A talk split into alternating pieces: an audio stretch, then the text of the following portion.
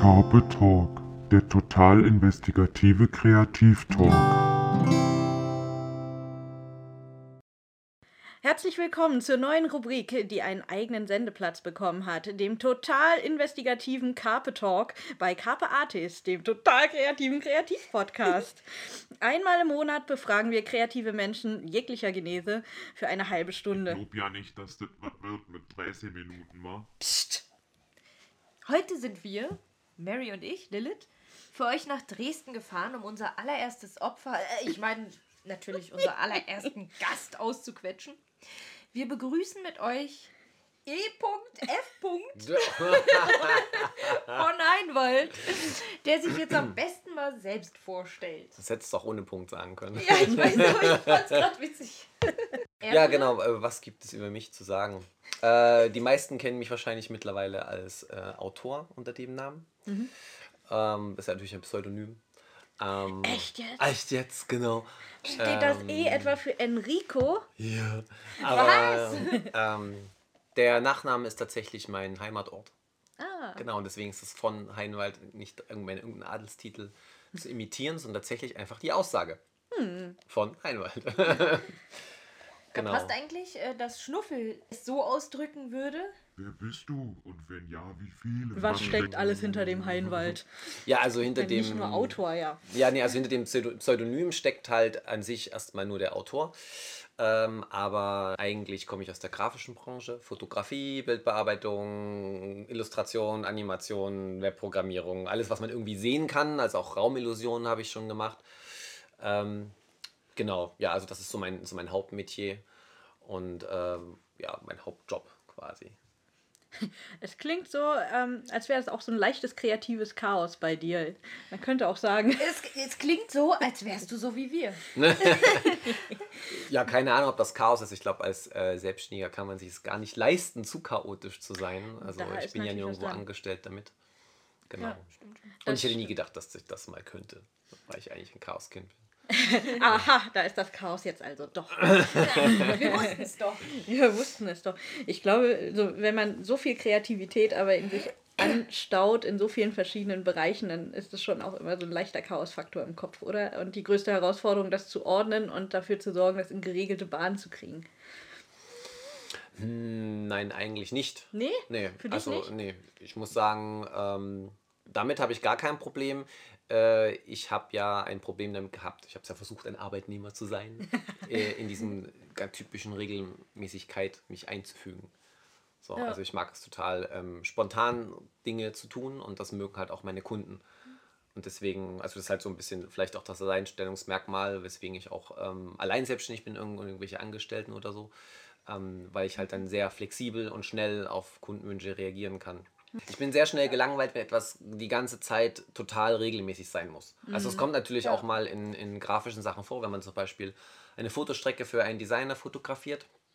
Und dann muss ja jedes Bild muss ja die gleiche Farbe haben, ne, die gleiche Aussage, gleiche Wirkung, weil es ja um eine Fotostrecke geht für ein Ja. Magazin oder für einen Katalog oder irgendwas. Und es ist halt dann, die ersten zwei Bilder ist das interessant und dann ist das halt immer Dasselbe. und dasselbe, langweilig, dasselbe. Und dann kämpfe ich halt wirklich tatsächlich mit mir und machen muss das natürlich machen auch, aber der liebste Auftrag ist das sozusagen nicht so. Ähm, merkst du das auch? Also mir geht es zumindest so, äh, wenn man jetzt so viele Aufträge hatte, die in einem dieser, in eines dieser Metiers fallen, dass man dann die anderen total vermisst. Also ich merke es, wenn ich zum Beispiel für eine Deadline, für ein Buch schreiben, schreiben, Mhm. schreiben, schreiben muss, dass ich das Fotografieren tierisch vermisse. Oder andersrum, wenn du eben gerade x Aufträge hattest äh, in Fotografie oder Design, dass du dann das Schreiben wieder vermisst. Hm, Interessanterweise habe ich das beim Schreiben tatsächlich nicht. Da kann ich wirklich durchrocken, wochenlang und durchschreiben äh, sozusagen. Aber bei, ähm, bei Designaufträgen habe ich das doch schon mal. Also ich mache auch Buchsatz und Buchillustrationen. Und die Illustration ist immer der interessante Teil, aber das macht man ja vorher, wenn man sich das, das Konzept durchdacht hat und dann setzt man ja. Und dann muss man halt 500 Seiten stumpf setzen, sozusagen. Und zwar gibt es da Automatismen, aber man muss trotzdem das überfliegen, um dann die Absätze richtig zu setzen und so. Und das ist halt wirklich stumpf. Na gut, du hast uns ja im Grunde schon verraten, dass du ähm, mit, dem, mit dem Designer Kunstmäßigen angefangen hast, mit der Fotografie angefangen hast, mit dem Bildhaften und dann erst der Autor dazu kam. Und wie war das? Du hast gesagt, du hast auch das Arbeitnehmersein ausprobiert. wie, wie bist du denn dann zu dem Entschluss gekommen, jetzt mache ich mich selbstständig und werde Künstler mit all diesem Kram? Also eigentlich äh, komme ich aus einer naturwissenschaftlich-mathematischen Richtung. und dann habe ich nachher mich an verschiedenen Unis beworben und habe halt nebenbei gejobbt. Und es hat halt irgendwie nicht geklappt. Jetzt im Nachhinein bin ich ganz froh, dass das mit der Naturwissenschaft und so nicht geklappt hat. Also es ist immer noch mein Steckenpferd. Ich ähm, bilde mich da auch regelmäßig weiter und lese da auch Fachbücher und so. In Berlin wollte ich dann Grafikdesign studieren. Ich hätte, wäre auch genommen worden, bin durch die Eignungsprüfung gekommen. Aber da war das erste Jahr die Studiengebühren neu. Und äh, jetzt ist das ja mittlerweile alles abgepuffert, aber damals war das halt echt ein Betrag auf einmal. Ich glaube 400 Euro wollten die haben und das war natürlich unmöglich. Mhm. Deswegen habe ich das dann halt nicht gemacht und habe dann erfahren, dass es in Dresden, deswegen bin ich nach Dresden gezogen aus Heinwald, ähm, dass es den tieferen Assistentenabschluss als Ausbildung gab. Und die haben dann äh, zwei Tage später mir geschrieben, ja, Mappe, okay und ab. Genau, und danach halt nach Ausbildung das Typische, du suchst halt einen Job, machst den und hab dann halt in der Druckerei gearbeitet und mach das auch immer noch als Freelancer, hm. einen Tag die Woche hm. meistens oder zwei, je nachdem. Ja, und nach fünf Jahren war ich frustriert. Egal wie viel ich tue oder wie wenig ich tue, die, das, das, das Geld ist ja dasselbe. Also es ja. ist ja, na? Du, du, hast ja. kein, du merkst nicht das Resultat dessen, wie genau, du dich anstrengst und, und, oder bemühst. Äh, auch wenn du, du kannst natürlich in gewissem Maß versuchen, dich als Arbeitnehmer in der Firma einzubringen, um das zu formen auch und so. Ähm, aber das ist trotzdem begrenzt. Man muss halt einfach auch dann Dinge schlucken, die einem ja, gegen den Strich gehen, die man anders machen würde und so. Und ähm, also viele Menschen können das. Ich kann das halt gar nicht. Das ist einfach nicht. Aber ah, ich kann das echt so. gut verstehen. Mary bestimmt ja, auch, ja. oder? Es ist irgendwie einfach angenehmer, sein eigener Chef zu sein Sachen zu machen, dann wann sie passen, mit wem sie passen. So, ich habe mich selbstständig gemacht und dachte mir so, ach du Scheiße. So, ich bin viel zu faul, ich bin viel zu chaotisch. Ja, aber dann äh, siehst du, dann hast du dich äh, selbst überrascht. Das äh, kriege ich niemals hin. Aber es ist sehr motivierend, wenn du am Ende des Monats deine Rechnung bezahlen musst. Ja, ja doch. Ne? Durchaus. Und das machst du halt einmal den Fehler, du chillst halt den ersten Monat und den zweiten merkst du so, ach du Kacke, du musst ja deine Rechnung bezahlen. Und Aha, ja. diese Arbeit zwingt, also die Selbstständigkeit zwingt dich einfach dazu, ähm, was zu tun. Ja, aber, aber man hat eben auch wirklich dann das direkte Feedback dazu. Genau. Und, äh, und ich kann halt auch nur mir selber in den Arsch beißen, wenn ich halt was verbockt habe. ne? Genau. Und ähm, Genau. Also ich glaube, Künstler hat nicht zwingend was mit, mit äh, selbstständig arbeiten zu tun. Nee, nicht ähm, Also ich kenne einige Künstler, die sind zwar selbstständig, aber kommen halt auf keinen grünen Zweig. Ja. Ähm, also kommen nicht über die Runden. Genau. Um, Wo das einfach nicht reicht dann, sondern genau. ein und, ist ähm, oder ein Hobby. Ja, und die Sache ist halt einfach, wenn man, du, man muss halt, wenn man selbstständig ist, im, im kreativen Bereich auch ein gewisses ein gewisses Maß an wirtschaftlichem Denken mitbringen. Ja, und ich habe nur das Glück, ja. dadurch, dass ich ja ne, Mathematik, Naturwissenschaft komme und ähm, auch damals dann, wo ich in der anderen Druckerei vor, also wo ich gejobbt habe vor dem Studium, war ich dann Geschäftsführer gewesen. Das war ein bisschen problematisch, weil mein Chef hat sich dann nicht mehr so gekümmert und jemand musste ja, stand ja im Laden und musste von den Kunden den Kopf hinhalten. Das war dann halt ich. und dann war es man halt irgendwann so gezwungener Geschäftsführer und man muss halt eine bestimmte Wirtschaftlichkeit und Effizienz an den Tag legen, obwohl man kreativ tätig ist. Mhm. Und ich habe halt gesehen, dass viele Künstler, die sehr kreativ und tolle Sachen machen, mhm. ähm, die einfach viel zu lang brauchen, um, dieses, um, diese, um diesen Auftrag umzusetzen. Der ist dann wunderschön, aber der, der Kunde hat einfach keine drei Monate Zeit, ja. diese Zeit zu lassen, ja. über, über zig ja. Umwege und der braucht halt auf dem Punkt sein Produkt.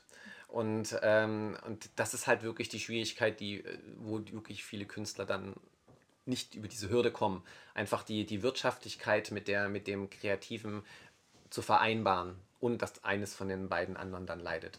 Wie kriegst du das denn dann hin, dass du das alles unter einen Hut kriegst? Ähm, Zettel. Also tatsächlich keine, keine, keine digitalen Reminder, weil die irgendwie immer sehr schnell man aus dem Augen fällt. Ich habe tatsächlich vor meinem Rechner analoge Zettel mit To-Do-Listen, wo man das befriedigend durchstreichen kann, ja. was man gerade geschafft hat. Äh, und gerade in Situationen, wo ich sehr viel gleichzeitig tun muss, für sehr viele Kunden und dann noch eigene Sachen, hat man schon das Gefühl, wenn man am Takt wirklich 20 Sachen schaffen muss, dass man den Überblick verliert. Und dann mhm. kommt, aber kommt einem schnell so ein leichtes Gefühl von Panik. So, shit, schaffe ich nicht. ja. Wie? Und dann mache ich halt diese Liste und arbeite die ganz stur, mhm. konsequent ab, sozusagen. Das heißt nicht, dass die gleichförmig sind, die auf sind ganz unterschiedliche Sachen, aber dadurch, dass ich halt dann Stu diesen, diesen Zettel verfolge, Mhm. kann ich halt diesen, diesen Druck an alles gleichzeitig denken zu müssen rausnehmen Ja. und, und kann effizient mich einfach diesen Punkten widmen. Das war ich mit effizient und wirtschaftlich gemacht. Ja. Kann das den Kunden abschicken, zack, nächstes. Wenn du dir jetzt vorstellst, dass sich ein diabolischer Hexenmeister dazu bringt, dass du auf all deine Kreativität verzichten musst, bis auf einen einzigen Bereich, welchen würdest du wählen? Arbeitsmäßig oder lebensmäßig? Beides, abwechselnd, nacheinander. Na, na, na, lebensmäßig äh, essen, pinkeln gehen, schlafen. Ach Gott, so lebensmäßig meine ich. Ich meinte wirklich deine kreative, äh, also deine ganzen kreativen Tätigkeiten, was du Doch, da ich will, ich will eigentlich Enrico jetzt kreativ essen sehen. kreativ schlafen ist auch Kreativ ja. essen, man kann schon so kleine, kleine Figürchen da draus bauen und so. Ja, ne, Ja. kulinarische Kunst ist ja auch nochmal Genau. ein spannendes und Thema. singen, Nein, singen beim Pinkeln. Ähm, Ich gerade sagen, kreativ pinkeln wäre auch irgendwie ganz spannend. Ja. Figuren in den Schnee. Ja. wollte ich, das hatte ich auch gerade im Kopf, das Bild. Geh jetzt meinen Kopf Nein, raus. darum ging es Ähm. natürlich nicht. Entschuldigung, ja schon. Wenn du zwischen Design und Fotografie und äh, Autorendasein und all diesen verschiedenen Sachen äh, wählen musst und nur noch eine davon betreiben kannst, was du dann am liebsten vorzugsweise tun würdest. Puh, eine Sache, die ich nur tun dürfte. Schwierig. Ja, klar. Sehr schwierig. So muss es sein. Sehr schwierig. Höre ich da den Mary Tator Ja. fies lachen? Ich glaube, es wäre tatsächlich die Schreiberei, aber da würde ich verhungern. Weil ja mein Boot Grafiksachen sind. Na, es Ja, nee, ja nur ums Geld. Aber, es geht nicht ums ähm, Geld. Nee, ich würde schon schreiben sagen, weil ähm, das das ja alles vereint. Hm. Also ich schreibe ja die Bilder auf, die ich im Kopf sehe und vorher mache ich sie ja als Grafik und so kann ich sie halt aufschreiben. Hm. Und das, ich mache quasi äh, bei Büchern ja mehrere Sachen parallel, weil ich ja eine Handlung stricke, Bilder beschreibe, Gefühle und so. Also das, was ich in den anderen Jobs einzeln mache, mache ich da in einem. Hm. Genau, also wahrscheinlich dann würde ich einfach mich dafür entscheiden, wo das meiste vereint ist von den Dingen, die ich gerne Ja. tue. Wie ist das denn bei dir, Lil? Was? Voll fies. Das war nicht geplant. Hey, das war nicht geplant, das gilt nicht. Ich müsste jetzt mal kreativ in den Schnee pinkeln. Ist zwar Nein, keiner da, aber es wird ja auch nur Sommer. Ähm, nein, aber ich meine die Frage ernst. Wofür würdest du dich entscheiden? So, jetzt erstmal 10 Minuten, 10 Minuten Stille, während ich überlege. Dam, dam, dam, dam, dam. Es ist schwer, sich ne? zwischen Schreiben und Musik zu entscheiden. Stimmt, ja, Musik. Ja. Das ist Äh, auch schon echt was Tolles. Du kannst auch sehr viel vereinen. Zwischen Musik und Schreiben zu wählen ist eben auch nicht viel besser. nee. Weil in der Musik musst du auch was schreiben. Ja, dann, dann, dann musstest du einfach deine Buchideen alle in Songtexte umändern. Die Genau. Idee finde ich gar nicht schlecht. Ich glaube, ich nehme dann die Musik. Das sind dann halt Arienopern von zwei, drei Stunden. Und Ja, genau. Ne, du mit irgendwie drei Minuten. aber- Oder wie lange gehen manche Hörbücher? Ge- so? Ich wollte gerade sagen, gesungenes Hörbuch. Das Ja, wäre eine genau. ganz neue Kategorie Und da eigentlich. äh, warte. Musical-Hörbuch. Genau, Musical-Hörbuch. Wäre ich raus. Ich hasse Musicals. Oh. Ich weiß, es werden mich sehr viele hassen, aber ich hasse Musicals. Die überhaupt nicht meins. Jetzt überall Dislike. Ja, ja, genau so. Oh, Unfollow, das ist ja Podcast. oh, äh, Follow. Beziehungsweise eigentlich würde ich jetzt auch gerne erstmal noch, äh, bevor ich auf das Follow eingehe, äh, wissen, für was du dich entscheiden würdest, Mary. Schon Mist, das ist euch aufgefallen. Jetzt wolltest du einfach weiter überleiten. Ne? Ja, natürlich. Ähm, nee, äh, ich habe mir die mich Frage. fast gekriegt. Verdammt. Ähm, ich habe mir die Frage tatsächlich schon gestellt und dachte, wenn, wenn du wirklich irgendwann die Entscheidung treffen musst, äh, beim, ich bin ziemlich schnell zu dem Punkt gekommen, zu sagen, es wäre das Schreiben. Und bei mir ist es so, ähm, meine Kunst und auch die Fotografie, das, das macht mir wahnsinnig viel Spaß. Äh, ich weiß auch nicht, ich glaube, ich würde ziemlich dran kaputt gehen, es zu lassen. Aber ich stelle etwas dar, was im Prinzip schon dort ist. Also zumindest in der Fotografie. Und ähm, meine Zeichnungen und Illustrationen sind eben äh, fotorealistische und hyperrealistische Kopien im Prinzip von Realitäten. Ähm, auch wenn ich das in irgendeiner Form interpretiere. Aber das ist noch irgendwie greifbar und für die Menschen, die außerhalb meines Kopfes sind, vielleicht auch verstehbar, ohne dass man in meinem Kopf rumkriecht, wie ich eben in deinem. Und ähm, meine Bücher sind noch da drin und die müssen wirklich raus. Na gut, das ist. Deswegen, also irgendwie Okay, habe ich ja. deswegen am, am dringendsten das Bedürfnis, meine Bücher zu schreiben. Ich, das ist mir am wichtigsten von all Okay. den Dingen, die an Kreativität in mir rumgeistern. Äh, Gut, es kommt drauf an, wie man auf Bilder, wie man Fotografien macht. Ne? Also bei mir ist es ja zum Beispiel so, dass ich ja nicht darstelle, was da ist, sondern halt Gefühle und Emotionen darstelle in meinen Fotografien und so. Natürlich dann auch viel mit digitaler Malerei und so noch arbeite. Also dadurch ist es ja quasi auch nicht da. Ja, klar, wenn ich so konkret bin, äh, dadurch, dass ich auch Buchcover und sowas mache, ja klar, ist bei mir auch so. Und trotzdem bilde ich mir immer ein, das sind Dinge, die, die kann vielleicht auch jemand anders sich noch vorstellen. Also immer noch eher als das, was ich mir an Geschichten ausdenke in meinem Kopf. Das stimmt schon, ja. Ähm, ähm, es ist, glaube ich, einfach nur ein an den Haaren herbeigezogenes Argument, um irgendwie überhaupt eine Entscheidung treffen zu können. Ich weiß, dass es so oder so äh, Folter und Höllenqualen mit sich bringen würde, wenn ich auf die anderen Dinge verzichten müsste. Ich glaube, so, wenn man irgendwie ein Elternpaar die Frage stellt, du musst dich jetzt zwischen deinen drei Kindern entscheiden, die anderen, die, an, die anderen musst du erschießen. Äh, du darfst Ja. jetzt nur noch ein, dein Lieblingskind großziehen und so. Und, äh, Ich glaube, es Das, wär, ja, ja, das ist, glaube ich, dieselbe Frage. Ja, ja, so. ja. Fühlt sich wirklich ähnlich an. Ja. Äh, da merkt man, dass unsere Kunst irgendwie wie unsere Kinder für uns sind.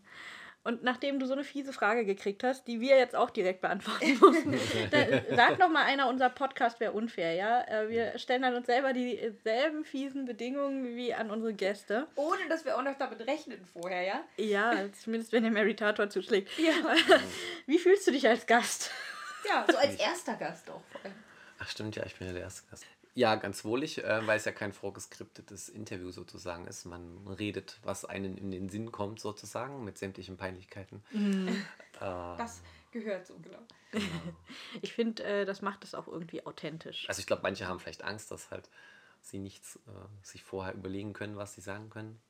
Ja, äh, vielleicht muss eine Grundmöglichkeit äh, der Schlagfertigkeit vorhanden sein, aber ähm, auf der anderen Seite, A, können wir ja schneiden.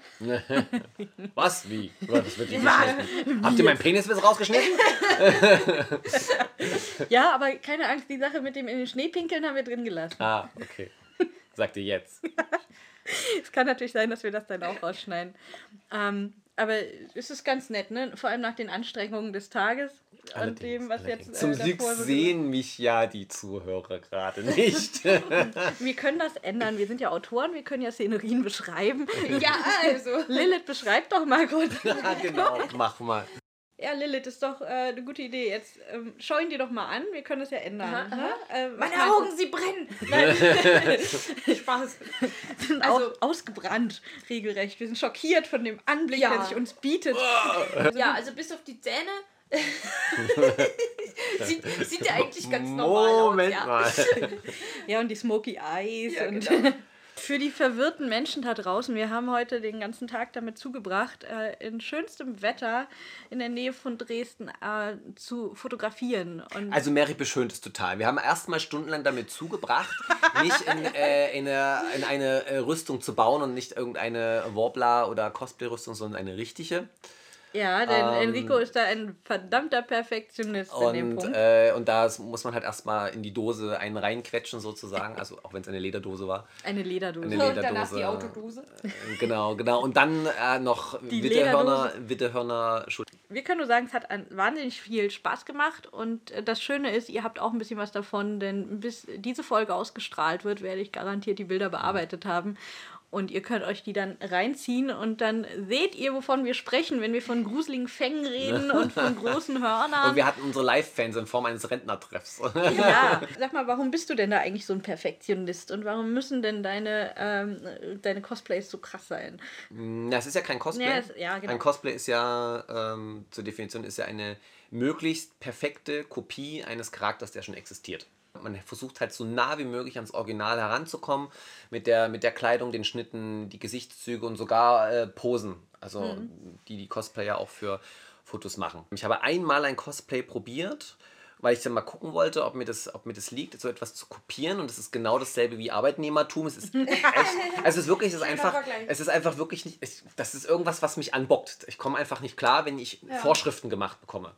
Die, und die Vorschriften äh, sind nicht so, weil sie irgendwie was total Tolles fabrizieren, sondern die Vorschriften sind einfach nur da, weil es Vorschriften sind, wenn man das so nennt. Und ich mache halt äh, eher, man, Lab würde man das nennen, ne? Äh, Das ist halt Live-Rollenspiel. Man findet halt quasi eigene Charaktere, eigene eigene Outfits, eigene Eigenheiten und macht, macht halt wirklich, wie in einem Buch, man erschafft halt einen Protagonisten. Ja, aber der hat dann schon auch eigene Regeln und einen, äh, einen Kodex, in dem er folgt. Genau, also der Charakter, du, man konzipiert halt wirklich den kompletten Charakter mit einer eigenen Vergangenheit und den ganzen. Ähm, Soweit treibe ich das äh, nicht. Ich erschaffe den Charakter nicht so krass detailreich, aber die, die richtig Live-Rollenspiel auch machen, also zum Beispiel dann wirklich eine Woche im Wald bei einer alten Burg das machen, die das leben, ähm, die schon. Und die leben aber das komplett. Also es ist nicht drei Stunden wie beim Cosplay, ich gehe auf eine Convention und dann ziehe ich es wieder aus. Oder wie wir jetzt beim Shooting, ich mache es dann wieder ab und ist okay. Oder dass man bei, dem, bei der Handlung aus der Rolle fällt, das existiert da nicht.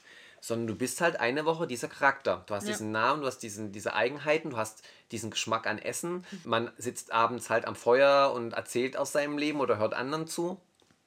Und man, man durchlebt sozusagen auch eine, eine Story, die die Game Master sozusagen vorgeben. Und jetzt kommen wir halt zu dem Echtheitsaspekt. Aber bei vielen Events dürfte es doch zumindest ein Problem sein, wenn du mit echten Waffen ankommst, oder?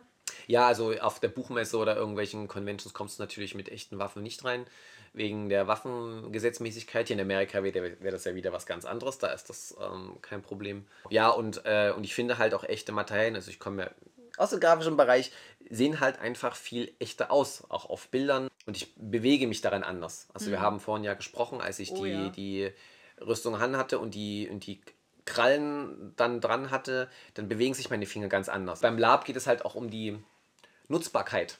Und um das zu gewährleisten, nehme ich halt auch wirklich das Material und gucke, wie kann ich denn das Material formen, dass ich ein Kleidungsstück oder ein Kostüm, auch wenn ich ein Dämon oder Elf oder Magier bin, ich muss mich darin bewegen können. Ja. Ich muss darin kämpfen können. Ich muss ja. darin schlafen können nachts im, im, im Wald. Ich muss am Feuer sitzen können, essen können.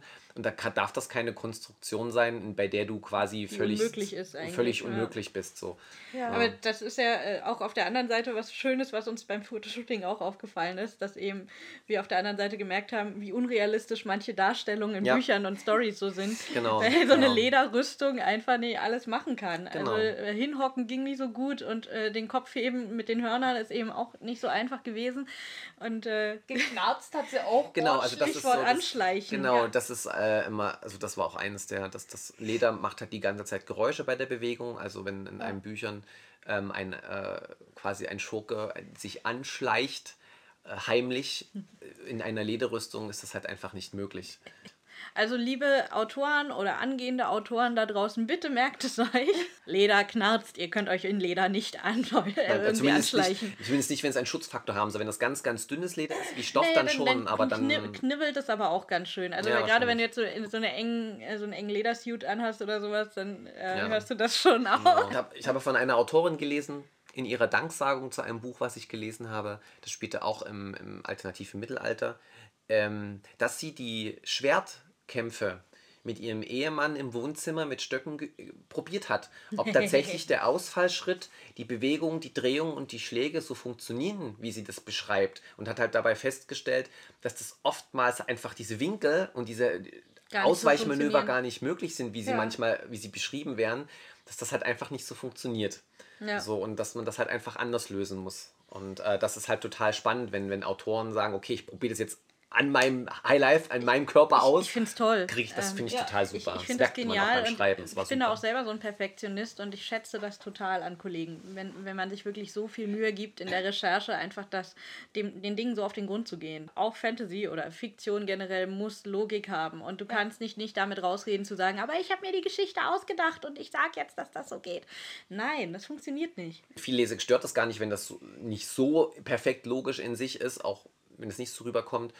Aber ich denke, sehr, sehr gute Fantasy, die halt wirklich auch über Jahre besteht, Bücher, die über Jahre sich verkaufen und die, die äh, ja neben, neben der, der Massentauglichkeit aber auch dieses, dieses Gefühl rüberbringen. Nicht nur, das war ein tolles Buch, es hat mich nicht unterhalten, ich mochte die Charaktere, sondern dieses Gefühl bekommen, ich hab, kann da irgendwas greifen. Ich habe ich hab Ja, da gerade einen Einblick in eine andere Welt bekommen, die ich, Genau. äh, wo ich noch mehr wissen will und Genau. noch intensiver und, und dann, und dann will, fliegt seine Fantasie und dann bleibt dieses Buch und wird nicht weggelegt und das nächste kommt, sondern es bleibt im Kopf. Und wenn das ein Buch erreicht, dann finde ich es halt ein, dann hat der Autor auf jeden Fall was richtig gemacht. ja. Ganz genau. Das ist so der Traum, glaube ich, von jedem Autor, dass die Leute sich an dieses Buch erinnern. Ein Träumchen auf jeden Fall. Ähm, Wir sind jetzt schon voll in dieser äh, im, im Autorenphilosophieren Ja. äh, drin. Dabei äh, hatten wir gerade erst angefangen, über das Fotoshooting zu reden. Du hattest ja vorhin schon Spaß am Shooting. Bist du da auch richtig in deine Dämonenrolle eigentlich reingesunken? Oder, oder war das so, dass du dann je nach Pose das einfach gespielt hast? Oder Bei dem Shooting war es halt schon so gewesen, natürlich, dass man dann die Facetten von sich rausholt, die halt einfach mit sowas spielen. Ich bin nicht die ganze Zeit in der Rolle, weil das dazu war, die Ausstattung ja nämlich im Lab, nicht wie im Lab, dass ich es quasi die ganze Zeit leben nutzen kann. Ja. Dafür war quasi durch, durch die ähm, Körperapplikationen wurde ich zu ungelenk. Mhm. Deswegen bin ich natürlich dann rausgekommen in Momenten, wo man mal rumkraxeln musste oder Ja, irgendwas. ja. Und wir sind verdammt viel rumgekraxelt. ja. Vor allem du. Ich war ja äh, echt beeindruckt, wie die, äh, die Rentnergruppe, auf die wir getroffen sind, mit dir umgegangen ist. Es war wirklich eine Gruppe aus lauter Senioren und dass die so cool waren, dann so, oh, ist ja interessant und oh, die Finger und. Ja. Also ich hätte es wirklich eher in Berlin erwartet, aber dass das hier auch so gut funktioniert, so im, mitten im Wald, so gefühlt in der Pampa in dem Moment. Also vom Großstädter ausgesprochen. Am Anfang war es tatsächlich auch so, dass die Leute mich schräg angeguckt haben, als ich mit weißen Haaren daherkam. Ähm, aber das verliert sich ziemlich schnell. Ich glaube, also sobald man halt irgendwie die Ausstrahlung hat von, hey, es ist doch voll normal, stört sich auch niemand anders dran. Wenn ich natürlich irgendwie um mich gucke und die ganze Zeit unsicher meine, meine Schultern nach vorn nehme und so, dann, dann suggeriere ich ja auch, dass etwas nicht, Nicht okay stimmt, ist. ja. Also ich glaube, die Leute könnten sich das irgendwie äh, viel mehr trauen, rauszugehen. Und wenn jeder irgendwie anders sich geben würde, zeigen würde, dann wäre es ja wieder gar kein Problem. Ne? Bist du eigentlich dann lieber vor oder lieber hinter der Kamera? Also ich mag beides äh, sehr gern und wenn ich wählen müsste, würde ich tatsächlich selber fotografieren, weil ich mich ja nicht scheue, diese Dinge zu tragen und anzulegen, auch ohne Kamera. Okay, wisst ihr was? Unsere Gäste werden immer in der Mitte äh, unseres Interviews eine Aufgabe bekommen. Aber ich bin noch der erste Und Gast. da du der erste Gast bist, ähm, sind wir noch nett zu dir. Also die Ah, anderen wären aha. vielleicht ein bisschen fieser, aber wir haben hier so ein äh, schönes ähm, Hefter-Buch. Das habe ich mal geschenkt bekommen zum Geburtstag von einer lieben Freundin. Äh, Stefanie, vielen Dank an dieser Stelle. Und dieses Buch ist ein Ringblock im Prinzip, aber die Seiten sind in drei Teile geschnitten, sodass man die obere Hälfte, die mittlere und die untere einzeln aufklappen kann. Und da stehen immer verschiedene Dinge. Ähm, Im oberen Bereich steht einfach äh, ja so das Setting. In der Mitte, um wen es geht, und äh, am unter, in der unteren Klappe, was derjenige tut, so sinngemäß. Ist leider auf Englisch. Aber wir werden jetzt dafür sorgen, dass du dir dein Schicksal hier aufschlägst Okay. und äh, dir die drei Teile aufklappst. Und du verrätst aber unseren Hörern noch nicht, was du da liest, sondern liest es dir gut durch und erzählst uns daraufhin eine kleine Geschichte. Also soll ich es nicht einzeln nennen, was ich hier. Genau, Okay. das musst du erstmal für dich lesen. Das verraten wir erst am Ende, was dich auf diese Idee gebracht hat. Das heißt, wir machen hier quasi ein Spontan-Pitching. Ach du Scheiße. Ähm, also du weißt schon, dass mein erster Roman so entstanden ist, auf die Art und Weise. äh, das Das ist war der ein, kleine Flashback jetzt. Ja, genau, nach dem Kinofilm beim, beim Cocktail sollte ich mir einen Plot aus den Fingern saugen. Das wurde mein Debütroman. Wer weiß, was jetzt passiert. Also, Äh, was haben wir denn da Schönes? Also, ne, denk dran, noch nicht laut sein. Boah. Das ist, ah, okay, also Kenner, Kenner von mir wissen, was ich über äh, das sage. Das, kann ich das in irgendein anderes Genre pressen? das ist ja so gar nicht mein Genre. Das ist leider das Genre. Ich krieg das nicht mehr Ey, du kannst es vielleicht ins Horrorgenre packen. Ja, oder, oder vielleicht doch ins Fantasy oder so. Ach du Scheiße. Ja. Ähm, und ich soll jetzt quasi ein, ein Buch pitchen. Genau. Eine, eine kleine Geschichte dazu dir ausdenken. Also ich könnte das alles sehr, sehr wörtlich nehmen. Da wird's echt scheiße witzig. Du darfst dich äh, frei davon inspirieren lassen. Also, so, zwei los. Stunden später. so, genau, es zwei Stunden später, die zum Nein, Glück rausge rausgeschnitten ja, wurden. wir, wir haben geschlafen und gegessen und ähm, waren dann nochmal in der Stadt bestimmt, unterwegs hier und äh, ja, wir haben noch Ja. ein Fotoshooting gemacht, noch ein weiteres. genau, nochmal mit Styling. äh, Dank des Kaffees, des Guten.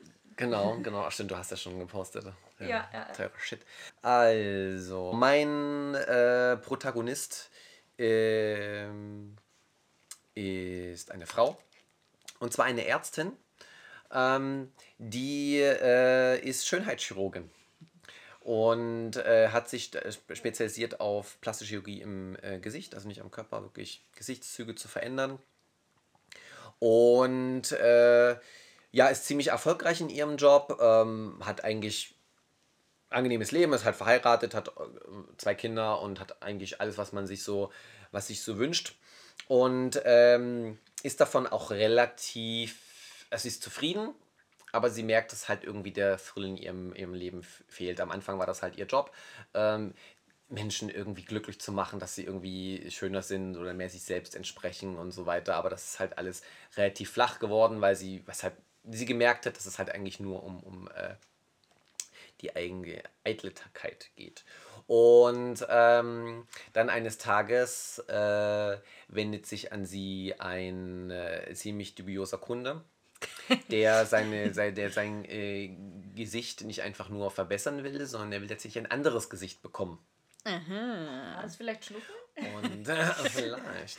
ähm, genau, mit ganz Gesichtsbehaarung. Ähm, und und äh, sie lehnt es natürlich erstmal ab, kategorisch, ne, aus das Gesicht verändern und so. Und, Kriminell wahrscheinlich. äh, ja, kriminell und vielleicht könnte ja sein. Und ähm, ja, geht aber dann letztendlich darauf ein, weil, äh, nicht weil wegen dieser, wegen dieser Gleichförmigkeit, sondern weil äh, er sie damit fängt anzudeuten, ob sie nicht gut genug wäre, das hinzubekommen. Dass es authentisch ist, dass es trotzdem eine Mimik hat, dass das halt wirklich echt wirkt, ohne dass.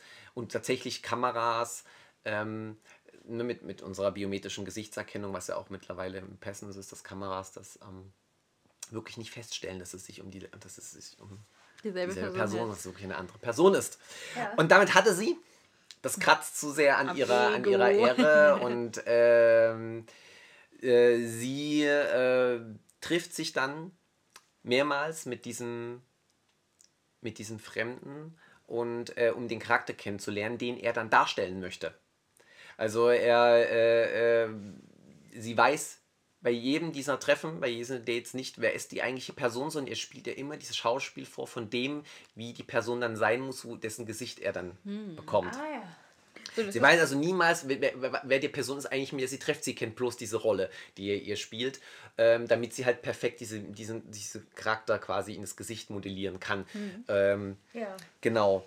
Und äh, das tut sie dann letztendlich äh, auch. Also es gibt dann, äh, sie bekommt dann das Gesicht, äh, was er von ihr wollte und sie leistet tatsächlich au- ausgezeichnete Arbeit. Und ja, soll ich jetzt das Ende spoilern eigentlich? Ich bin schon ganz gespannt, was es sonst so eigentlich so macht man das nicht, das, Das Ende ist voll fies, ne? Das, ist, das hasse ich so, wenn ich Exposés für einen Verlag schreibe, weil du ja in der scheiß Inhaltsangabe wirklich das Ende mitschreiben Ich musst. hasse das Ende. Es. Ich hasse das ich hasse Ende es, das zu verraten. Ich will mal den Verleger genauso ärgern wie meine Leser. Ja. Genau. Ja, also, ja, dann muss ich ja wohl. ähm, Spoiler uns. Genau. Und ähm, letztendlich stellt sich dann raus, dass äh, dieser Mann sich das äh, Gesicht von seinem verstorbenen Sohn hat geben lassen, Oh. den er nicht, den er nicht äh, loslassen konnte. Und äh, sie ist quasi die ganze Zeit mit dem geschauspielerten Sohn ausgegangen, hat auch Gefühle für den entwickelt über die Zeit und ähm, ist natürlich dann zerrissen zwischen, zwischen ist das eine Rolle, ist das echt, ist das der Vater und der ist natürlich psychisch ja, ist er sehr, sehr grenzweitig sozusagen, so Ja. weit zu gehen, ähm, sich so zu verändern, dass man halt dieser, diese andere äh, ähm, Person ist. Ja, super, finde ich spannend. Lass mal Wahnsinn. verfilmen. Wahnsinn. Genau. Also- und, äh, ist- also ja, Würde ich jetzt echt. Also, als Also finde ich eine tolle Story. Und äh, mit dem Ende wirst du natürlich die, die Menschen dazu bringen, dass sie dich hassen. Für diese Äh, ich tragische bin ja- ich bin ja- ich bin ja- heulen. Es werden alle heulen. Ich bin ja kein, kein, kein Happy End Schreiber, also ich mache auch keine Bad Ends, aber ich mache meistens keine perfekten äh, Good Ends. Äh, so quasi auch, auch ähm, diesmal. Finde ich aber auch Finde ich gut. persönlich Es, realistisch. ja, also, eben. Also wenn so kitschig alle dann in den Regenbogen So reiten, das haut irgendwie. nicht hin. Also, Ja. Also er verliert sich dann in der. Also er ist dann quasi dieser, dieser, dieser eigene Sohn und versucht das ins, ins Leben zu bekommen und ist dann aber zerrissen äh, zwischen diesem, ich versuche so meinen Sohn so in mein Leben zurückzuholen, aber ähm, und der, der, der Ärztin, die er kennengelernt hat, weil er ja, ähm, weil, weil, weil der Sohn, er ist ja nicht echt sozusagen Ja, und ja. er möchte ja gern als er selbst diese Frau weiter Dann hat er kennenlernen Angst, und dass er selbst ihr nicht richtig Genau, und vielleicht. genau, und zusätzlich sind noch, die, sie ist ja trotzdem verheiratet und sind, hat äh, zwei Kinder und er hat ja auch Frau und hatte den Sohn.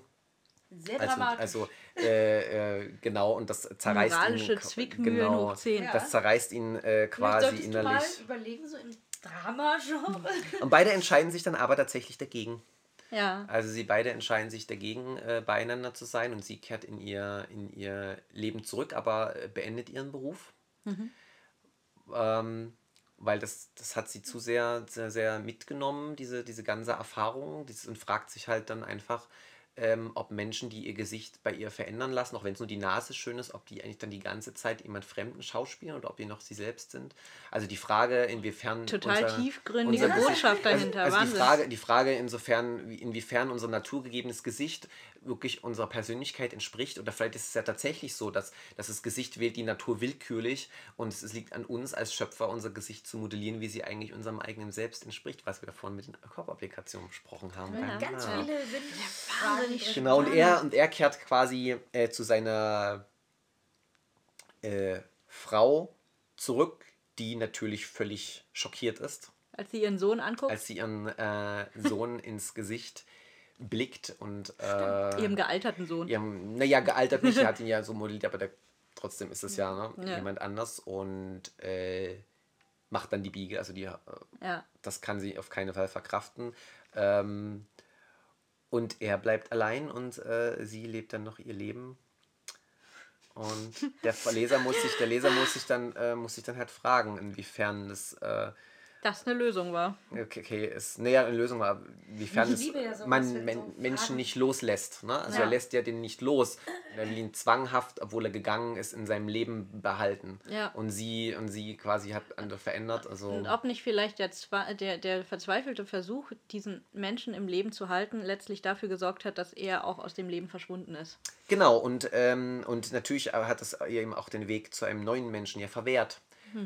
Er hat den, den, den Endschritt ja schon gegangen mit der, mit der Veränderung ähm, und damit ja sie aus dem Leben geworfen, weil was wäre gewesen, wenn er er selbst gewesen wäre? Und äh, wäre sie dann vielleicht zu ihm gekommen und hätte die Familie, also ihre Familie hinter sich gelassen oder nicht? Oder was wäre dann gewesen? Und er wird es niemals erfahren, weil er niemals er selbst war ihr gegenüber. Boah, voll genial, die Geschichte. Und, ähm, ich bin dafür, dass du äh, sie Copyright. schreibst. Ja. Ne? Also vergesst es nicht. Geistiges äh, Eigentum von eher von Heinwald. wir, haben jetzt sehr viele Zeugen dafür, äh, dass die Geschichte hier äh, von Enrico stammt. Also kommt nicht auf dumme Gedanken. Im Übrigen, erzähl doch jetzt mal unseren Lesern, was dich auf diese crazy Idee gebracht Genau, hat. also hier steht with a new outlook of life, uh, tem uh, a temperam oh Gott, temperamental sculpture goes on a blind date.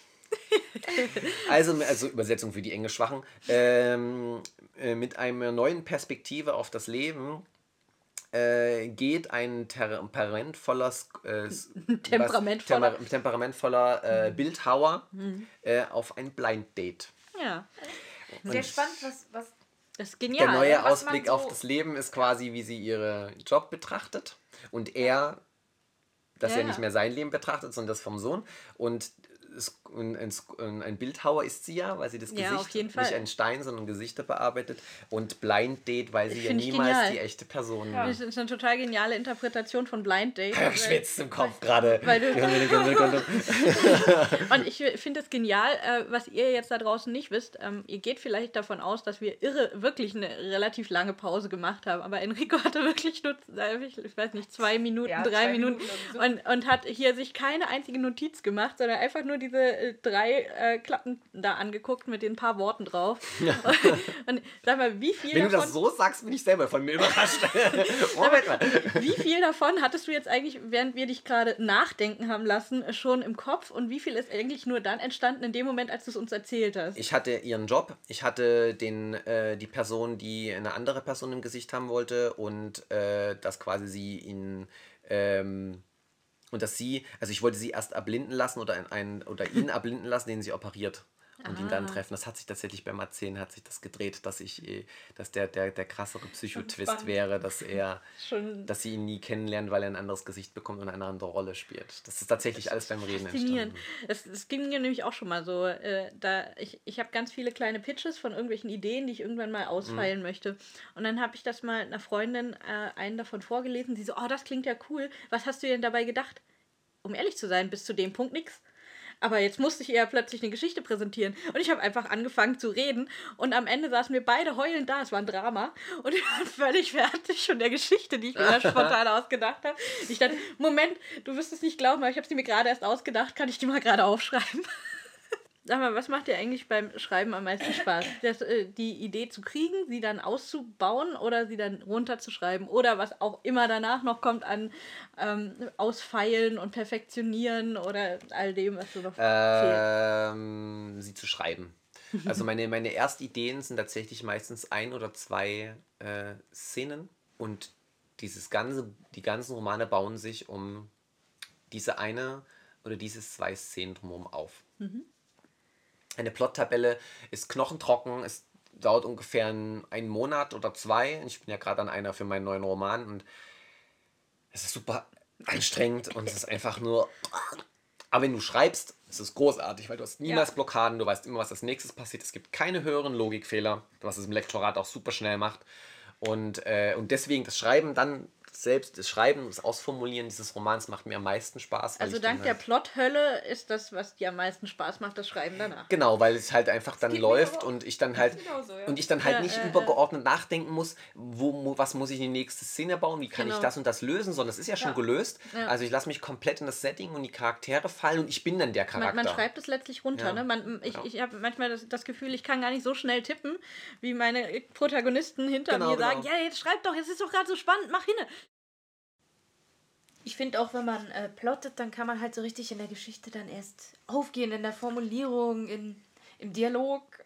Genau, also ich Ja. kann halt auch richtig die Charaktere wirklich in mich reinrutschen lassen. Hm. Also ich, Genau. na, also die Mimik und die Gestik und, und die Art zu, also ich nehme dann die Art zu denken des Charakters an, aus, mit dem, den ich gerade schreibe und so. Und wenn ich aber nebenbei eigentlich noch die ganze Zeit denken muss, so Logik, Logik, Logik, du musst das und das beachten, das und da musst du noch die Kurve kriegen, dann, Ja, dann, dann ja, reißt ja. es mich zu sehr raus. Und Genau, dadurch, dass ich ich auch. das vorher schon abgehakt habe, kann ich halt einfach mich da richtig gehen Ja. lassen. Ich Eigentlich sagen. hat man wie so ein super Grundgerüst durchs Plotten, Genau. wo man Genau. ja nicht Das ist einfach ein gutes Fundament. hundertprozentig daran zu halten. Aber Also der Haupttwist tatsächlich in, in Cyber Empathy, der in dem let vorletzten Kapitel stattfindet, war nicht geplottet, war nicht geplant. Der ist mir tatsächlich beim Schreiben vom vorletzten Kapitel ist dann auf einmal reingerutscht. Wenn ich das noch verändere, verschiebt sich die Perspektive auf den ganzen Roman derart äh, und hebt die, die Aussage des Romans nochmal auf eine nächste Ebene. So, das kann man halt wirklich auch beim Schreiben trotz Blatttabelle. Also Ja. das, Ja, ich finde schon, dass das Ist mir nicht auch zu schon Das ist einfach nur eine Sicherheit im Prinzip. Genau. Ja, also von daher. Genau. Du Also hast ja jetzt schon ähm, deine Bücher zum Teil erwähnt. Ja, wie wäre es denn mit einem kleinen Werbeblock? Ja. Welche Bücher sind denn bisher von dir erschienen und wo sind sie käuflich zu erwerben? Und, oder in welchen Verlagen ja, sind oder sie in zu Hause? Form? Ja, also ähm, genau, mein Debüt war Geborene des Lichts gewesen. Ähm, Fantasy-Dystopie vom, vom Genre mit, mit Romance-Faktoren. Sollte ursprünglich ein Einzelband werden, das war das, was ich in der Bar geplottet hatte. Ja, sehr schön. Ähm, aber die Leser, es, ich hatte ja ein geschlossenes Pseudonym, habe irgendwie nur eine Blogtour gemacht, keine Werbung, gar nichts. Aber das fand so viel Anklang, das Buch, dass ich halt dann daraus eine Trilogie gemacht habe auf Leserwunsch. ähm, deswegen ging es dann So weiter viel mit. zu einer schnellen Bar-Idee, weißt du? Ja. Ja, ja, das dachte ich mir auch. Und ich habe ja auch den, ich habe ja auch den in Anführungsstrichen Fehler gemacht, dass ich ja als Grafikfuzzi äh, mein Buch dann mit einer Karte noch ausgeschrieben habe. Ich habe die selber gezeichnet auch und so weiter und das Cover selber geshootet, habe mir ein Kleid anfertigen lassen. Das, was ich sowieso vom Job her tue, habe ich halt für dieses Buch gemacht. Und dann kannst du ja nicht nachlassen innerhalb der Trilogie. Dann musst du ja für die nächste Karte nächste auch eine Karte zeichnen und auch ein Model-Shooting. Den, den Standard musst du dann erhalten. ja, ja. Mindestens das, erhalten, wenn ich nicht noch gekotzt. mal- Da habe ich echt, also wirklich bei dem Kartezeichen habe ich so, eine scheiß Idee. Aber, okay, ich liebe meine Karten mittlerweile, aber trotzdem, es war eine scheiß Idee. Ähm, Ja, wenn du halt erst denkst, das ist ein Einzelband, dann Ja, machst du einmal ja, ja. richtig krass die Mühe. ja, genau, so, habe ich halt oh, auf die Kacke ja. gehauen und dann auf einmal musste eine Trilogie draus machen. Ähm, genau, das folgte darauf Band 2, äh, Geborene der Verderbnis. Ähm, dort habe ich dann am Ende des Jahres mein Pseudonym geöffnet, habe dann halt eine Facebook-Seite gemacht und Instagram-Seite hatte ich bisher dann auch nicht. Deswegen wunderten mich tatsächlich auch so die, der Anklang auf die Bücher. Ja, aber voll schön. Also, Und ja, also total gut. ja auch eine also, Ermutigung, Ja, deswegen halt, deswegen halt, und das waren sehr viele Leute überrascht, dass da auf einmal ein Männergesicht war, weil äh, es ist ja eine Protagonistin und es ist Fantasy und ähm, witzig, ich Leser. habe eins mit einem Protagonisten. Ich Ja, habe beides. Also ich habe ja mein Pseudonym mit Initialen gewählt, um es zu entgeschlechtern. Mhm. Weil in meinen Recherchen vor dem Buch habe ich halt mitbekommen, dass Leser ungewollt faschistisch sind, was das anbelangt. Ein Mann Ja. kann gut Thriller und Science Fiction schreiben und Krimis und eine Frau gut Fantasy und Romance, aber keinesfalls andersrum. Das, es ist tatsächlich auch bei den, Verkaufs ist tatsächlich auch bei den Verkaufszahlen so. Es schlägt sich das nieder. Es ist, ich denk, ich unterstelle keinem, dass er das bewusst macht. Denn wenn jedem, wenn ich das sage, sagt, dort stimmt doch gar nicht. Aber sie greifen trotzdem anders in das Regal. Und äh, hier Rowling von, von Harry Potter hat auch das geschlossen gelassen. Ja. Und alle dachten, es wäre ein Mann erstmal eine ganze Zeit lang. Und ich wurde ja tatsächlich auch mit Frau von Heinwald vom Deutschen Fantastikpreis angeschrieben.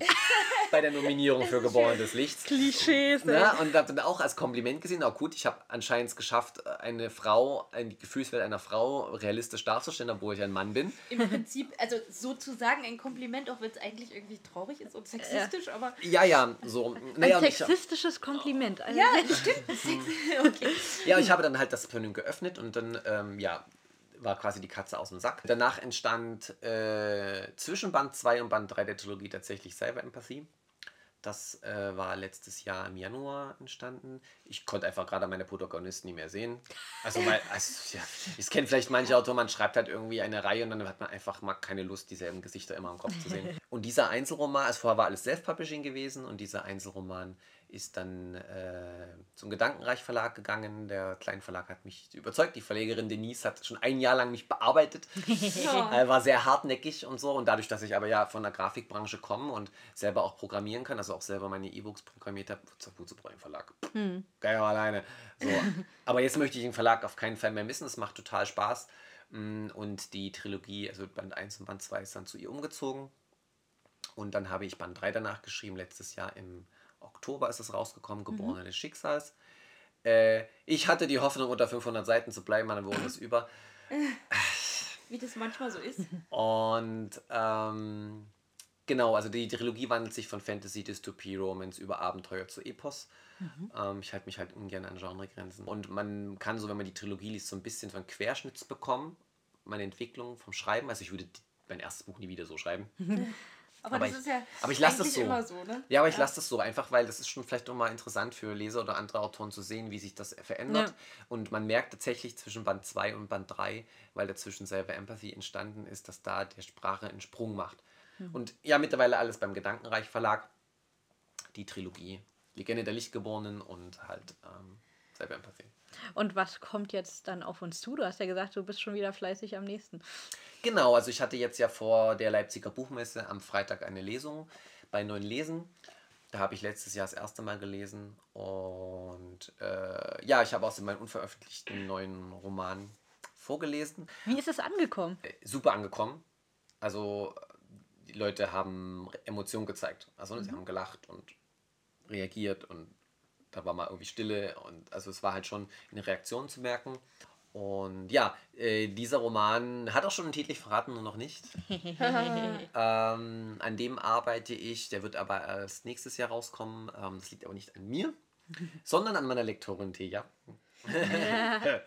ähm, Wenn du das hörst, die- halt dich ran. Nein, sie ist, sie, nein, sie ist äh, äh, super gut und hat sich dann letztes Jahr nach Self Empathy ähm, selbstständig gemacht mit lektorischer Tätigkeit und ist einfach mal vom Fleck weg zwei Jahre Ausbuchgebuch gewesen.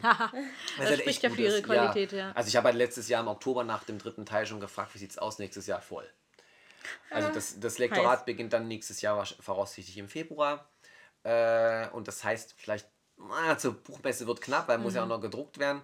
Mm, Nach der Leipziger Buchmesse vielleicht erscheint dann quasi das, was ich jetzt quasi mache. Und ähm, aber ich habe noch ein Lektorat für August schon bei ihr angemeldet. Ich schreibe einfach diesen Roman zwei, äh, dieses Jahr zwei Romane so rum. Ach so, na dann. Äh, also ich werde dann. Wenn es sonst nichts ist. Also mal ne? gucken, ich, na, mal gucken, wie, wie ich vorankomme und so. Aber, Aber wenn ich ich bedenke, wie schnell dein, dein Cyber-Roman fertig wurde, dann ist es ja denkbar. Äh, jetzt hast du ja Neuen Lesen erwähnt. Äh, das steht zwar nicht in unseren Plänen, aber es interessiert mich trotzdem. Also Neuen Lesen ist ja eine ganz tolle Initiative. Genau. Ähm, und äh, ich finde, die kann ruhig mehr Aufmerksamkeit bekommen. Ja, neun Lesen ist, ähm, also neun Lesen, wie der Name sagt, neun Autoren lesen innerhalb von zwei Stunden. Äh, da hat jeder Autor ungefähr zehn Minuten plus zwei Minuten äh, Moderation äh, und eine Pinkelpause natürlich zwischendurch. Neun Lesen ist auf Spendenbasis, also es gibt keinen festen Eintritt, man gibt, was man kann, was man möchte. Das ist eine sehr schöne Sache. Und es findet immer zu den Buchmessen statt. Genau, es findet immer zu den Buchmessen statt, meistens Freitag, weil, die, weil, weil dann nie so viele Lesungen sind wie Samstag, dass man halt da sich verteilen kann. Und, ähm, und da wird auch nichts abgezwackt. Also Veranstalter und Autoren teilen das, was am Ende rauskommt, exakt. Und der Veranstalter, obwohl der ja Mikrofon und Technik stellt, äh, äh, bekommt nicht mehr, sondern das läuft, verläuft schon auf Sponsoring. Dieses Jahr hat dann mein Verlag, der Gedankenreich Verlag, gesponsert, ähm, damit quasi Technik abgedatet werden Ja. konnte und so. Und ähm, genau, also das ist, deswegen hoffe ich halt auch, dass andere Kleinverleger oder Verleger allgemein sich finden, um da was, was zu geben, zu investieren. Und äh, dafür äh, kann dann halt noch ein zusätzlicher Autor aus dem Verlag dort lesen. Das war Ja, dann bei uns ja. die, die liebe Chi, die aus Liebless gelesen hat. Und ähm, genau, also der, der Verlag hat auch was davon, sozusagen. Mhm. Und unterstützt halt eine total tolle Sache. Und gleichzeitig hat man halt sofort den ersten Daumen auf neue Autoren. Ja. So geschehen, so geschehen bei uns äh, mit Jana Tomi, mit Sefarial, dieses Jahr im, im, im Januar ja rausgekommen. Ja. Äh, Denise hat Jana lesen gehört, Und dann wollte sie sie ging haben. zu ihr hin. Ja, ich will es. Ja, ich, Jana so, ja, und ich schreibe noch und bla so, ja, ich will es. Sagt sie, Jana, ich schicke dir ein Exposé. So, nein, ich will es. Jana so, hä? Ihr erstes, erstes Buch. Also, noch nicht mal fertig. sauber, Vom ne? Fleck weg. Sauber. Total. Scout, eine, Scouting-Plattform im Prinzip. Total auch gute Sache. Und, und wir machen es halt immer im Restaurant.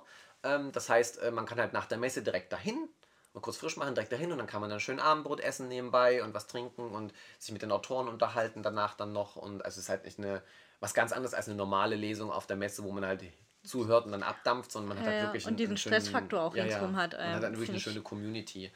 Und, und da wir gerade von Lesungen sprechen, wir drei werden ja äh, in naher Zukunft gemeinsam auch äh, ein cooles Lesungserlebnis haben. Ja, auf der Festival. Auf dem Festival Fantasia. Und das auch Jana Tomi, äh, besagte äh, Neuentdeckung vom Ja. Gedankenreich Verlag, ist auch dabei. Und die wird da auch moderieren und wird auch vorlesen und wir alle werden lesen. Also von daher kommt alle zum Festival Fantasia und äh, hört uns dazu. Übrigens, für die, die es wissen wollen, das Festival Fantasia wird am 6. und 7. Juli stattfinden. Also zu schönstem Wetter im Elbauenpark in Magdeburg. Das heißt im Grünen. Es wird cool. In diesem Sinne ist sozusagen unsere letzte inhaltliche Frage, um nochmal zurückzukommen, was heißt zurückzukommen, zu diesem Rundumschlag der Kreativität, der in dir haust. Ähm, was, was sind so Worst-Case-Fehler, die dir passiert sind? Oder, oder such dir einen aus, äh, den du gemacht hast, von dem du sagst, okay, das würde ich jedem Kollegen wünschen, dass er ihn nicht macht und deswegen gebe ich jetzt diesen Ratschlag an die Welt hinaus. Ein Worst-Case-Fehler. Ähm, wenn man so viel macht und sich aneignet und sich auch natürlich traut und neugierig ausprobiert, äh, kommt es auch schon mal zu dem Fehler, dass man sich verschätzt und sogar überschätzt, dass man einfach einen, einen neuen Arbeitsbereich versucht, sie zu erschließen und den Kunde, du machst eigentlich für den Kunden immer eine bestimmte, du machst zum Beispiel immer Illustration für einen Kunden. Und dann sagt dieser Kunde, ähm, hey, du machst so schöne Bilder, äh, kannst du mir nicht äh, eine Ölmalerei machen oder kannst du mir nicht ein, eine Animation aus der Illustration machen? Und du denkst so, hey, warum nicht? Hätte ich mal Bock drauf, wäre mal lustig auszuprobieren. Und du sagst dann zu. Und dann kriegst du es nicht hin. Du kriegst es partout nicht hin. Du hast aber zugesagt. Und der hat, du Boah, hast eine Deadline und du versuchst, versuchst es und du, die, der Zeitfenster bis der Abgabe wird immer kürzer. ja, ja. Und So, der und du hast Stress wird dann- immer höher. Und Genau, und du, und du hast dann halt einfach nur, nur noch äh, zwei Möglichkeiten. Entweder du sagst es dem Kunden, was natürlich echt scheiße kommt, ne, dass du halt äh, gesagt hast, du kannst, obwohl es nie kannst. ja. Ähm, oder, das war dann immer meine, meine Lösung, ich suche mir jemanden, der es kann und für mich tut. Das heißt, ich habe Geld in die Hand genommen und habe an diesem Auftrag im schlimmsten Fall noch ein leichtes Minus gemacht, im Idealfall plus minus null, habe das extern rausgegeben ähm, an einen anderen Dienstleister, der das gemacht hat. Hast du gebeichtet, dass und es nicht das deins war? Nein, aber ich habe dann nie wieder sowas angeboten. Ich habe dann einfach gesagt, das, ist, das kann ich nie, das, also das mache ich nicht nochmal, das war jetzt echt Quälerei und so und es liegt mir nicht so und mache das nicht mehr. Ähm, oder äh, ich biete tatsächlich beim nächsten Mal ähm, denen, wenn die wieder auf mich zudringen, gleich eine Kooperation an. Und das ist dann wirklich aber auch dann das Aufsplitte von, von den Leistungen sozusagen und dass ich mit anderen dann zusammenarbeite. Ähm, also Ja. sehr, sehr peinlich, im schlimmsten Fall sehr ruinös vom Geld, wenn du einen externen Dienstleister suchst und äh, du hast, weil du kannst dich in dem Mädchen nicht aus, hast zu tief kalkuliert, hast einen Preis genannt und dann kostet dich das das Doppelte, weil du halt Ja. einfach das nicht, weil du das einfach überschätzt Weil hast. es nicht leisten Also, kannst. überschätzt euch nicht. Ja, also es ist gut, sich was zu trauen, aber am besten nicht am Kunden. Das ist doch ein sehr guter letzter Tipp. ähm, jetzt bleibt mir nur noch eine Frage zu stellen. Hat der scheiß teure Kaffee geschmeckt? Ja, schon, aber wenn ich bedenke, wie teuer der ist, nehme ich auch einen anderen. Ja, Also zum so Glück war es ein Geschenk. im, im Preis-Leistungs-Verhältnis würde ich den jetzt nicht kaufen, muss ich sagen. Für alle, die unsere äh, Story-Informationen vor inzwischen mehreren Wochen nicht äh, mehr auf dem Schirm haben, worum geht's hier eigentlich nochmal? Es geht um den teuersten Kaffee der Welt. Genau, ein, ein äh, Tier in, ich glaube, also irgendwo sehr, in Asien irgendwo. Sehr weit weg? Ja, warte. Es liegt mir auf der Zunge. Malaysia, Malaysia ist es, glaube ich. Äh, ein katzenartiges Tier im Urwald, das frisst ähm, Kaffeebohnen und kackt die Bohne wieder raus. Und das Fruchtfleisch wird verdaut und äh, die, das kann natürlich nicht unglaublich viel fressen, da kommt nicht unerheblich Bohnen da hinten raus. Deswegen ist die Auslese quasi, also die sehr gering, die Ausbeute. Und ähm, dadurch ist er sehr sanft, weil quasi die Verdauungssäfte die ganzen Bitterstoffe und, und Gerbstoffe rausfiltern. Also Wenn man es also ganz genau nimmt, War scheiß teuer, ich-. Scheiß teuer war also wirklich eine gute Beschreibung ja, also scheiß teuer trifft es total und ähm, der Kaffee ist total gehypt. Das ist, das es soll das Nonplus Ultra sein und eine Freundin von mir war vor Ort und hat mir ein Döschen mitgebracht und mir die, geschenkt und äh, danke Janina, war echt, echt geil. Ich freue mich da total und hole das halt raus, wenn ich irgendwie Besuch habe, weil alleine trinkt man sowas halt nicht wozu auch. äh, zum Wachwerden reicht auch mir der Mal normale Kaffee. 40 Euro vertrinken. Genau, eine Tasse ne? kostet eigentlich 40 Euro in unseren Breitengraden. Ich Ähm, bedanke mich nochmal sehr herzlich So. für dieses. Genau. Daraufhin meinte sie dann äh, auch, als sie dann auf der Toilette war, habe ich jetzt toll, äh, teuer gepullert? Man kann auch überlegen, ob man das nicht dann recyceln kann. Ja, genau. Man kann ja auch nicht schlimmer Für einen sein, als, als das, wie der Kaffee selbst genau, für entstanden einen ist. halben Preis. Schön. Nochmal durchgefiltert, noch sensitiver. Ja, genau. Das war so der Auftakt zum heutigen Shooting- und Podcast-Tag. So, hey, wir gönnen uns einfach mal völlig überteuerten Scheißkaffee. Nächstes Mal gibt es dann den, den stärksten der Welt und dann geht Auch der Post geschenkt bekommen, ja. Podcast 10 Stunden, Genau, genau. Weil wir gar nicht mehr aufhören. Die XXL-Version ist das dann. ja, meine Also- Leser wissen, ich äh, mag Kaffee in allen Variationen. Bin auch immer neugierig, deswegen. Also, und damit Enrico weiter so gut schreiben kann und äh, sich weiterhin keinen Kaffee selbst kaufen muss, äh, ne? also ihr könnt ihn gerne mit Kaffee versorgen. Lilith, glaube ich, auch. ja, immer her damit. Mir macht die Kaffee, eher mit Kaffee. Schokolade eine Freude. Nur so ich mal nehm nebenbei. Wir sind da gar nicht so. Aber auf jeden Fall war das ein wahnsinnig cooler Tag hier heute bei dir. Schön, dass wir zu Gast sein konnten. Vielen Dank dafür. Ja, vielen, Vielen Dank für das coole Shooting und die Einblicke in die Lapa-Szene. Vielen Dank, dass wir hier sein durften. Und äh, wir müssen uns jetzt irgendwann wieder auf den Weg nach Berlin machen. Genau, war aber ein sehr vielfältiger und spannender Tag. Auf jeden Fall. Das war echt spannend mit euch. Ich werde bestimmt noch lange überall angeben, dass ich den teuersten Kaffee der Welt getrunken habe. All das andere ist ja nicht so wichtig. Alles andere ist egal. Hauptsache Alles Kaffee. egal, ja, scheiße. Weil wer war das? Keine Ahnung. Hat auf jeden Fall Kaffee. Egal, hatte, hatte echt coolen Kaffee. Ja, Hey, und du warst äh, Kameraassistentin ja heute ich, für war, mich, Lilith. ich war Assi heute. Ja, du warst voll der Assi. Mich angekettet. Ja. Und die Hörner gerichtet. Hörner Hose gerichtet, genau, den Schwanz gerichtet. Nein, nicht der vorne rum, sondern der Schweif. Siehe Insta-Story. Ja, ihr wollt gar nicht wissen, wie viele Schwanzwitze wir im Verlauf Ja. der letzten zwölf Stunden gemacht haben. Ja, das bot sich halt einfach so an. Ja. Aber der Kontext war mal sehr interessant. Das hätte ein sehr großer Twitter-Spam werden können. Oh ja. Ja, ein paar, ein paar Tweets sind draußen. Also wenn ihr Carpe Artis auf Twitter sucht, das könnte sehr lustig sein. Ja. Ja. Genau. Dann äh, Bleibt auf uns Wiederhören. Jetzt nur noch äh, der schwere Abschied. Genau, in diesem Sinne, auf Wiederhören da draußen und äh, nutzt eure Künste, Carpe Artis. Der total kreative Kreativ-Podcast. Macht's gut.